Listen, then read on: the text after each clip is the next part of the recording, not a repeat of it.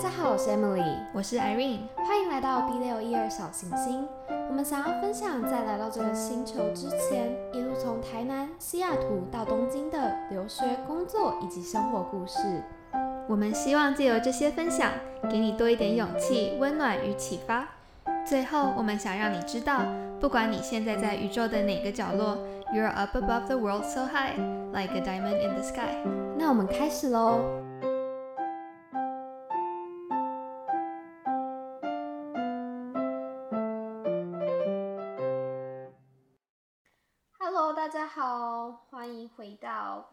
小星星，我是 Emily，我是 Irene。好，Irene，我们今天想要跟大家分享，或者是聊一些什么呢？就是我们之后的三集会是关于大家最有兴趣的恋爱。对，这个是我们投票票选出来大家都想听的。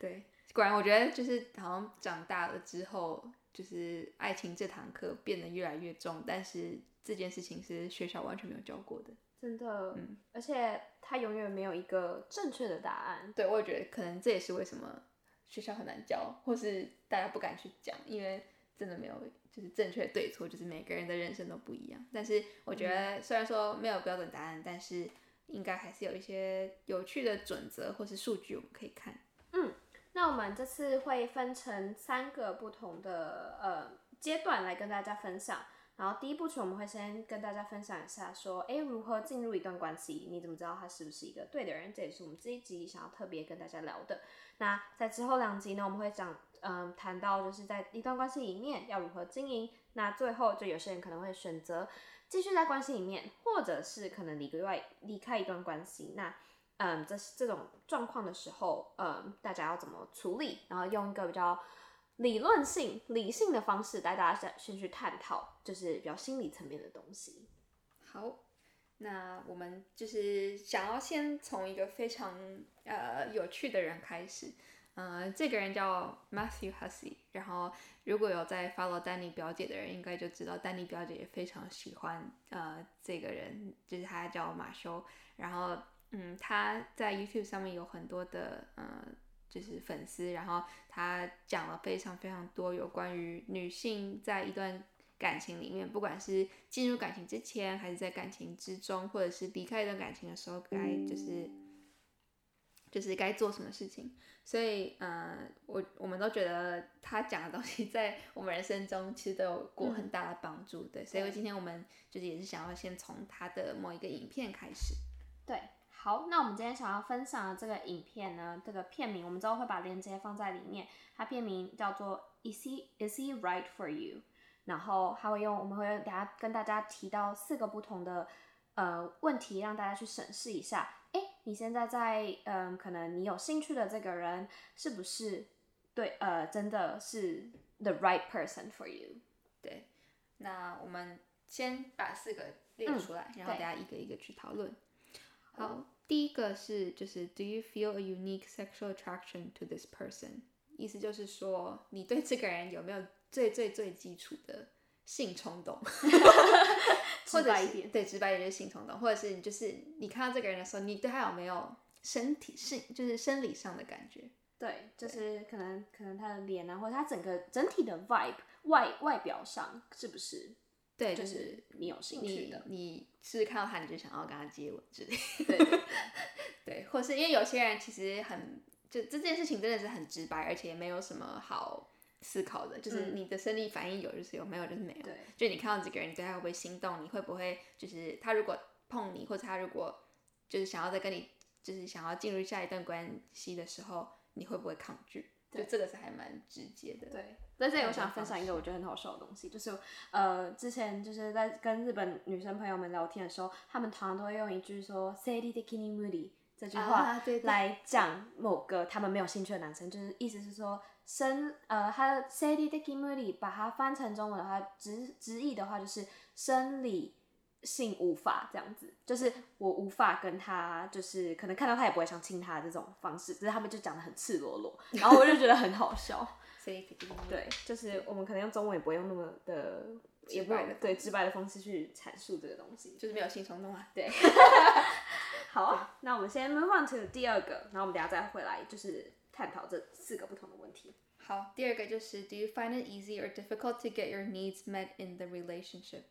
这个是我觉得有一点点深，嗯。嗯，因为每一个人的 needs 就是说你自己呃你需要的东西，另外一个人有没有办法呃提供给你？对，这这这并不是说对方一定要满足你所有需求，就是你是个公主，你就躺在那里什么都不用做，不是这个意思，而是说你在感情里面很看重的一些重点，对。那个人有没有办法同样的去呃就是满足你的对。一个一些标准，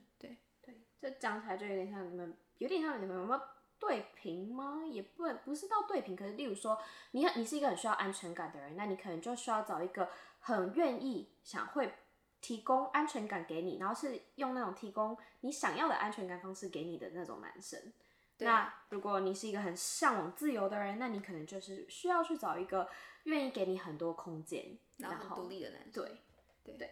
，OK，好，那我们先讲第三个。好，第三个是 Is their lifestyle compatible with yours? Do you feel okay with how they spend their free time?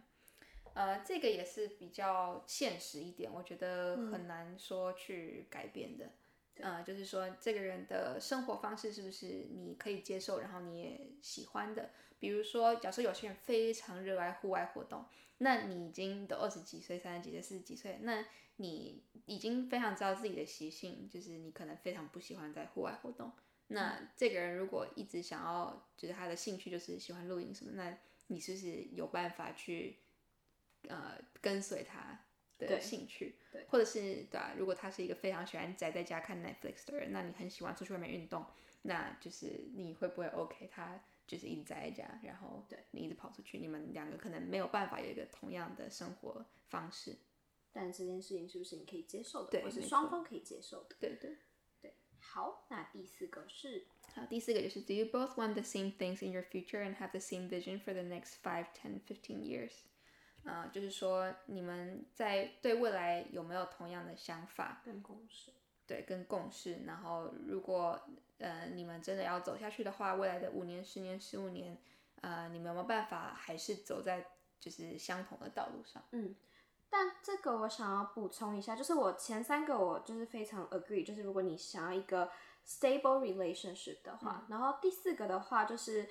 我就是也是看你的 life stage 在哪一个状态里，就是如果你是很想要结婚的话，那真的是需要看到五到十年甚至十五年的这个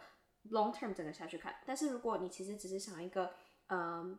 stable relationship，或者是你自己觉得说我也没有那么急着一定要跟这个人 settle，但是我只是想要很 stable 的话，那我觉得不一定要说看到一个很怎么讲最到未来的 goal，不然有时候你会反而会在那个状态下失去了那个就是尝试尝试的机会。对对对，你会想太多。我觉得很多女生都是这样子，就是会想太多，想到说，哎、我觉得他前面可能有些地方跟我不太合，那我真的看不到，就是因为这样看不到我跟他五到十年。但是我我个人是觉得人是不太会改变的，但是还是有可能，就是就是所谓的大家会说磨合期嘛，就是磨合到双方都愿意接受的方式的时候。但是如果你一刚开始，尤其是直接想那么远的话，就是如果你不是以结婚为前提这种方式下去交往的是，哎、不是以不是想要以结婚为前提下去交往的时候，你想到直接一直想到说你们五到十年到底 vision 到底会不会合的这种状况状况下的话，你有时候会觉得啊，这个人就不是 right 的人。对，然后呃，也让我联想到，其实因为像刚刚 Emily 说，我觉得前三个还蛮直白，而且我觉得其实，在第一次约会的时候，你就可以去呃讨论这些事情。可是我觉得，就是你，假如说你第一次约会，你就问那个男生说，你五年、十年、十五年的 vision 是什么？你的计划是什么？然后你有没有想要结婚？就是有时候我觉得你有点，就是有时候可能会失去了一开始的那种暧昧的美好嘛。对，对，就是有时候事情也不用讲那么明白，就是你就边走边看也是可以的。但我觉得，呃，就是 Matthew 这整支影片，他想要传递传递给人家的感觉是，因为为什么大家会想要去可能听他的影片，或者是去想要去呃报名他，他有上一些课程，就是因为很多女生的，不管是男生还是女生，就是想要去吸收这些知识的人，他们是想要一个 happy ending 的。对，我们现在先把 happy ending 定义成结婚这件事情，所以他才会说哦，is he the right person for you？就是是可以结婚的，所以他才会讲到这是五到对十年。但是如果我们现在只把这整件事情看待在你想要一个谈恋爱的话，那我觉得呃前三个是很重要的，当然 vision 也很重要，vision 可以防止你们吵架，或者是呃可以防止女生有一些，或者是男生甚至有一些不安全感的发生。但是呃这个这至于这个 vision 的 timeline，我觉得可以因人而异，可以是 adjustable 的，不一定要五年，可以对什么三年啊，或甚至可能最近的一年啊，例如说，我们可以看到我们自己下明年一起，假如说去旅行啊，或者是对有没有一个共同的目标，这也是一件很重要的事情。对，因为其实到对，就是到现代，其实说也不是每个人都一定想要婚姻嘛，对啊，嗯对所以就是每个人对 happy ending 的定义也是不一样的。对对对，那我想要问 Emily，就是你自己的择偶标准嗯哼，有大概哪一些？然后你觉得随着年龄跟经验的增长，有没有一些比较大的改变？我觉得我自己是很，就是我我今天看完，就我看到这个影片的时候，嗯我就觉得，哎、我刚才想的一模一样，就是我在还没有看到这之前，我就是嗯这样子想的。然后，然后可能我身边很多朋友都是比我大至少三到五岁的人，所以我会听到很多，尤其女生会接收到很多不同的恋爱资讯，就是你不一定要亲身去体验，你就可以知道，你就可以学习，你就。就像 case study 的感觉，嗯你不一定要会做 case，可是你就因为学习很多，所以你就可能已经大概会做，知道是往哪个方向。所以我会说，我其实从以前到现在没有什么改变诶，我自己的自我标准。可是我觉得有一点是，就是第四点吧。我觉得我年轻的时候会觉得说，哎、交往人，然后呢？所以我会嗯我会想到，就是说，哎、那我可以看到我们五年、十年、十五年吗？然后通常那个时候我自己也不知道我五年、十年、十五年会干嘛，所以我就会看不到我跟这个人可以干嘛。嗯，然后就是就会就会变成像我刚刚说的，就是可能会错失你觉得可能可以跟这个人就是试试看的这个机会。嗯，对，因为我会觉得，哎、那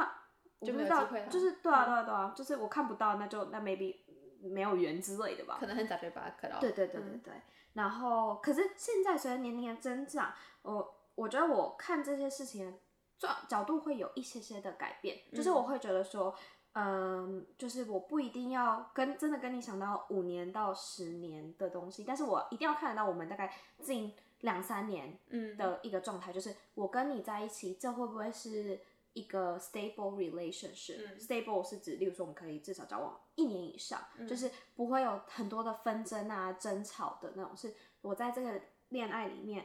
呃，你的爱是可以让我成长的，嗯然后我的爱也可以让你成长，就是我们是一个很健康的关系，在嗯相辅相成，继续往前进的。嗯嗯，这点来说，对我很重要。对啊，哦，对，我觉得这个可以就是 quote 起来，就是大家一起成长，真的是很多，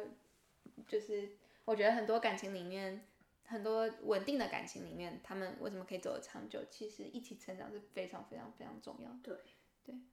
嗯，那 Irene 你呢？我觉得有一个很大的改变是我可能就是十几岁、二十几岁的时候，我觉得我那时候喜欢的男生通常都是非常有野心的啊，对，就是他会让我学习到非常多东西，然后我会觉得我跟这个人在一起，就是我的眼界开了，然后我去到了另外一个完全没有去过的世界。嗯嗯嗯。嗯，我觉得我小时候很憧憬那样子的男生，嗯。嗯，但是我觉得刚回到刚刚就是嗯 Matthew 的那个影片里面的第三点，就是 lifestyle compatible 嗯。with yours，就是通常那些男生的 的生活方式都可能跟我的生活方式不会是一样，因为我觉得，呃，可能年轻的时候很有野心的男生，他们一定会花很多时间在事业上、工作上，然后社交，然后就是他们的那样子的生活方式，通常会第一可能花非常少时间在我身上，嗯。然后第二可能他身旁会有非常多，就是也是呃莺莺燕燕嘛，所以 就是这样男生通常会很 attractive，然后很嗯吸引人，所以嗯，我觉得那时候会让我非常没有安全感。嗯但是就是一直到长大，我觉得到后来真的是我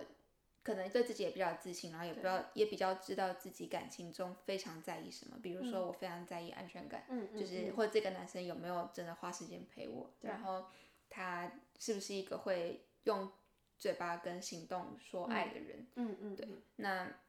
对啊，所以我现在寻找的 partner 就会是，呃，非常就是我我完全不用去担心说他要不要跟我报备去哪里啊，或者他跟谁出去啊，或者是他有没有在关心我，就是不会是这种很就是基本的事情。对我来说，这已经是就是最低的 filter 了。对对，那在这个以上，那他他如果也是一个呃对自己未来有追求的人，那我觉得那是很棒，但是已经不会是最。低就是第一个我看上他的点，嗯，对我看上男生的点，现在已经变成是他是不是能够给我足够的爱跟安全感，然后让我完全不用无无后顾之忧的去追求我想追求的事情。对，嗯，大人式的爱情。对，我觉得这也你刚刚讲的分享了两点很好，就是也。一嗯，就是呼应到 Matthew 他所有的，不管是文章也好，或是 YouTube 一直在讲，就是说，呃，女生自己也一定要 be confident，就是对自己有自信，就是每个人都有自己独特的优点，不一定说你的自信一定是要来自 career，你可能很会做菜，那也是你一个可以自豪的东西，就是你要知道你自己的 value 在哪里，然后再来第二件事情就是你要 set your standard，就是你要知道哪些是你。不可以就是取舍的东西，例如像 Irene 刚刚就说他的是安全感，像我的话，我我的我的 standard 超酷，很奇怪，我是一定要喜欢吃东西。哦，对对对。可是我觉得真的很重要，因为就是有时候你觉得很重要的东西，别人不一定觉得很重要，可是就是你也没有办法去解释为什么，但他就是没有办法 compatible 你的生活的方式的话，那就没有。对，可是我之后发现，我觉得吃东西这件事情真的可以看出一个人的价值观所在。就是你要去看说这个男生他都去怎样的餐厅，都喜欢吃怎样的东西。就是也不是说我一定要每天都吃，例如说米其林的东西。就是我反而可能跟那种男生。呃，出去的话，我可能会很有压力，会觉得我只能吃这个，带你去吃麦当劳，好像就是对不起你的感觉。但是有些男生他可能吃东西，他就觉得只是一件填饱肚子的事情。嗯嗯。但然后，所以他可能就会觉得说，哎，我花那么多钱都在吃东西上，这样不好。就是这些东西对我来说，它是一个很好 filter 掉一个人的价值观，然后你们以后会不会为了这些事情去争吵？就是对金钱观也是其中对，就是因为你看吃东西，你可以看到一个人的哦金钱观，还有他怎么看一件事情。对对对。然后对啊，还有另外对我来说，另外一件事就是哦，他喜不喜欢就是去可能旅行啊？嗯。那是我最喜欢，就是我很喜欢做的两件事情，这样子。嗯嗯嗯。对。所以我觉得我通常都用那个来去审视一个人，就是到底是不是 外对跟我有没有合这样子。对。然后。但至于，我觉得我是一个蛮 flexible，就是对于假说别人要怎么花他的时间在他的 free time 上面的。但是我觉得他这里有一点又跟呃我说吃东西跟旅游有扣到吧。对。就像有些人他如果他只是想在家待在家的话，我觉得我们可能就不一定会那么的合。但是每有就是有些人是每天都想要出去的话，我可能也会觉得这样很累。所以我觉得这件事情就是回到你要找到一个嗯可能跟你频率差不多相当的人，但。我其实觉得这三件事情，就是我们刚刚讲的一二三个事情，其实也呼应到择偶上面。嗯，但是只是爱情可能，叫做尤其那个嗯 unique sexual attraction 更重要了一点点。嗯，就是你会不会可能对这个人有冲动？对，对对 有冲动之类的，或者是你会不会二十四小时一直看着他的脸不会腻？对，就是像有时候有时候也不是说看朋友的脸会腻啊，可是就是嗯有有些人你会觉得我跟他 hang out。个一两个小时就够了，嗯，然后像有些人就是可以一起去迪士尼的朋友，讲讲了讲，我们刚刚讲了一个迪士尼梗，就是因为迪士尼通常都排队，所以你可能需要一整天跟这个人相处，大概快要十个小时以上，对，所以男友应该也要是可以这样子存在的人，这样，对，嗯，对啊，然后所以所以其实总结一下，我觉得我跟 Irene 其实我们两个，尤其越长大之后，越觉得其实恋爱这种东西是谈出来的。嗯，我自己个人是很深信这件事情啦，就是我自己是不会去，就是希望对方为了我改变什么，因为如果别人叫我为了他改变什么，我觉得我应该也会不喜欢，所以我是那种己所不欲，勿施于人的那种人，所以我其实很不喜欢有人有些，然后有些人在恋爱里面他们是很双标的，我是很无法接受，我觉得那个就是我的 standard，就是。我不希望，呃，我的 partner 是他觉得我不能这样子做，可是他自己在却这样子做，我就会觉得为什么的感觉。嗯对，所以我觉得你知道自己的 standard 的时候，你会很清楚的知道说，哎，这个人到底是不是，嗯，会就是你你要不要把这个人 filter 掉？他是可以继续走长远的路，或者是嗯，就是不太适合你，可能只是适合当朋友。对对，然后对我想要再补充一个，就是你刚刚说你小时候的时候好像都比较仰望，就是很有事业心的男生。最近有时候觉得我们会不会那种比较，我觉得我自己年轻的时候也是，然后会不会是因为那时候就是我们在他们身上看到我们自己想要未来想要变成的影子，然后所以对他们是一种不一定是爱的感觉，而只是崇拜，嗯，然后你就会把这个崇拜进化化生成是爱，但是所以你在进去里面的时候，你会觉得你得到一部分你想要的，可是他另外一部分他没有办法满足你。而且我觉得有时候那样子的男生，他也没有办法真真正正的欣赏你，就是他一直会觉得他在高位，对。对，就是他会一直觉得他很有自信，然后你是就是也不是说高攀他，但是我觉得多少他一直会想要去教你东西啊，跟你说这个做这个做那个啊，然后怎么做比较好，然后他就会有一个虚荣心被满足的感觉。对，我觉得小时候的恋爱很容易是那样，尤其是跟年纪比较大一点的人，对。但我觉得一个真正健康关系的恋爱是双方是平等关系的，就是你有你的好，我也有我的好，我们我们都有我们自己好的地方。然后，因为我们想要让彼此变得更好，补足彼此不足的地方，所以我们才选择继续走下去，然后才选择互相磨合，然后希望可以就是变成一个最好的 team。嗯嗯嗯，对，对我那我其实后来就。我现在跟就是现在这个男朋友在一起的时候，我就一直觉得，哎，奇怪，为什么我没有已经不会再对就是公司的那些男生，或者是呃，就是事业心很强的男生产生就是爱慕之情了？嗯，我觉得有一部分也是因为我觉得自己就是在二十代，就是可能就大学毕业到现在工作，已经就是成长了非常多。然后我觉得我看过了，我看过了很。多的人，然后看到很大的世界了，所以那些人已经不再让我觉得很 impress，就我已经就你很难再惊艳我了。对，就是哦，怎么样？就是大公司工作不就那样的感觉？对啊，就已经不会再觉得哦，你好厉害，好崇拜什么的。嗯，就是讲到那个，我就想到 Irene 之前讲那个 six packs 的男生的，就是已经不会再对于。有六块肌的男生感到心动了，因为自己也练成了，就会觉得啊，你有的我也有，没关系的感觉。没错，对啊，所以我觉得其实人的标准其实会随着年纪，还有当时自己想要的一些嗯，就是状况 needs 不同而有所改变。对对对啊。啊，然后我我们现在也可以分享一个，就是从呃日经中文网呃日本的那个一个。呃，网站，然后他们之前二零一八年的时候对日本的女性有做一个调查，嗯，就是以前大家其实在日本、台湾应该都是，呃，女生会想要找三高的男生，就是学历高、收入高、身高高的男生，但在二零一八年这个调查里面，他就说，哦，现在三高已经不再是女生择偶呃最高的标准了，现在反而是三优男，嗯，这哪三优？优就是优质的优。第一个就是会帮忙，就是带小孩，然后做家事。然后第二个就是说不出轨，然后很专一，只对自己好。然后第三个就是很节俭，然后会帮家里省钱。嗯。然后我觉得其实这个调查很有趣的，也是因为我觉得它反映了，虽然说就是如果光看这个，你可能会觉得觉得说哦，可能是反映了日本社会的改变，就是可能现在越来越注重可能呃男女平等啊，或者是家庭的分担的一些。的呃进步，但是我觉得其实有可能也是因为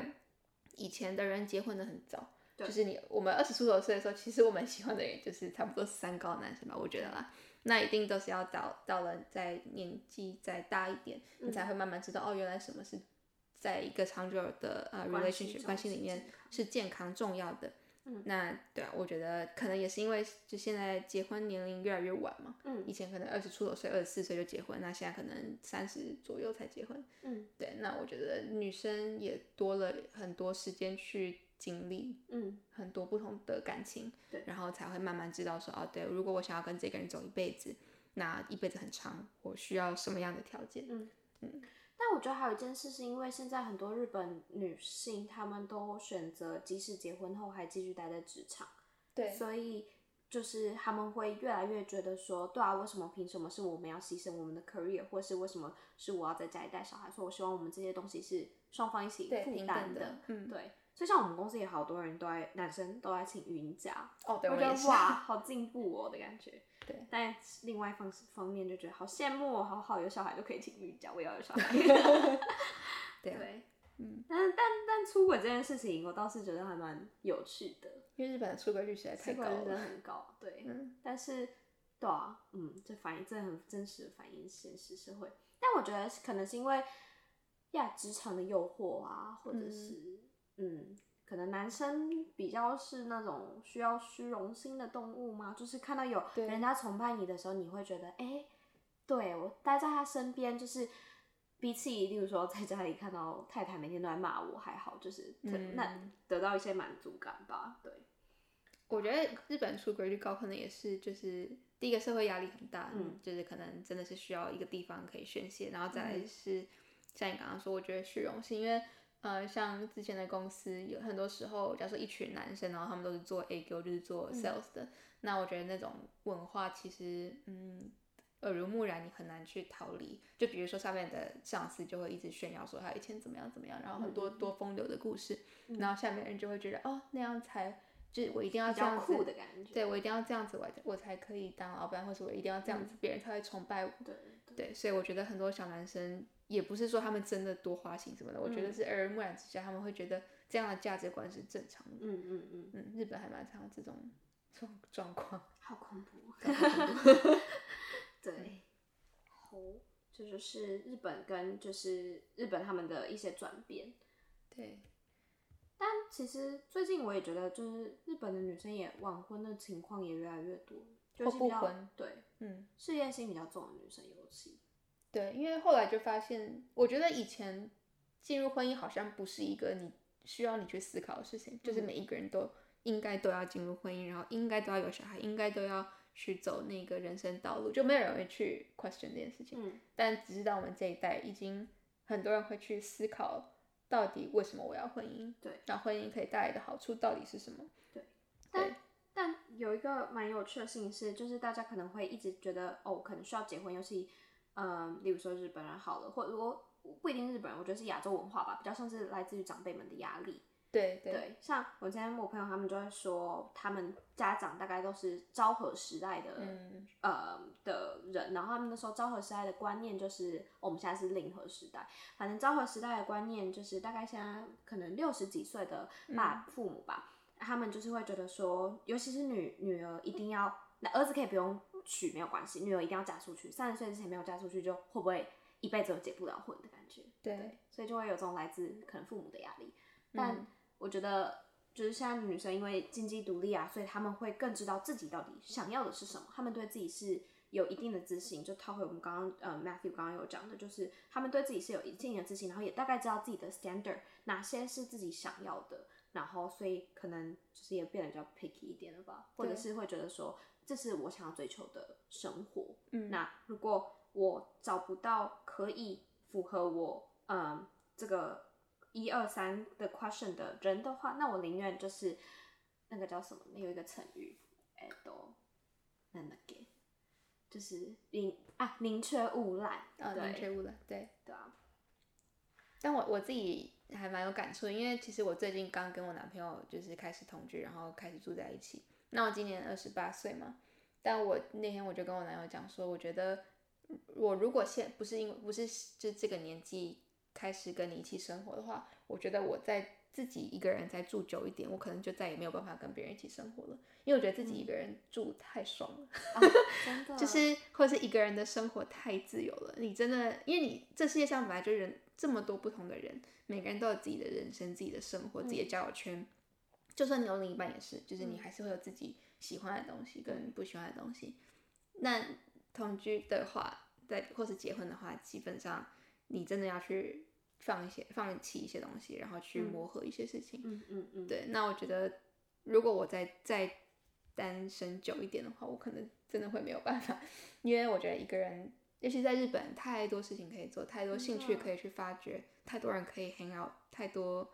对吧、这好玩的好玩的事情事情了。我觉得，所以我非常可以理解为什么日本女生会觉得一个人其实也很好，嗯，真的。我完全最近周末我都觉得时间不够，还希望好更多时间可以做更多不同的事情，去认识更多不同的人啊什么的。对啊，对，我觉得不只是女生啊，我觉得很多男生也是这样子想的。嗯，对，只是我觉得女生就是比较呃，怎么讲，就是比较没有那么多有优势，就是比较因为生理的关系，就是如果你真的是想要小孩的话，对，你还是会有一些生理上的压力。虽然大家说一直说可以去动卵，但但是如果你没有这个不是一个你觉得可以负担得起的选择的话，那你真的势必上有时间上的压力。对，但至于男生的话，就比较没有这样子。嗯对对对，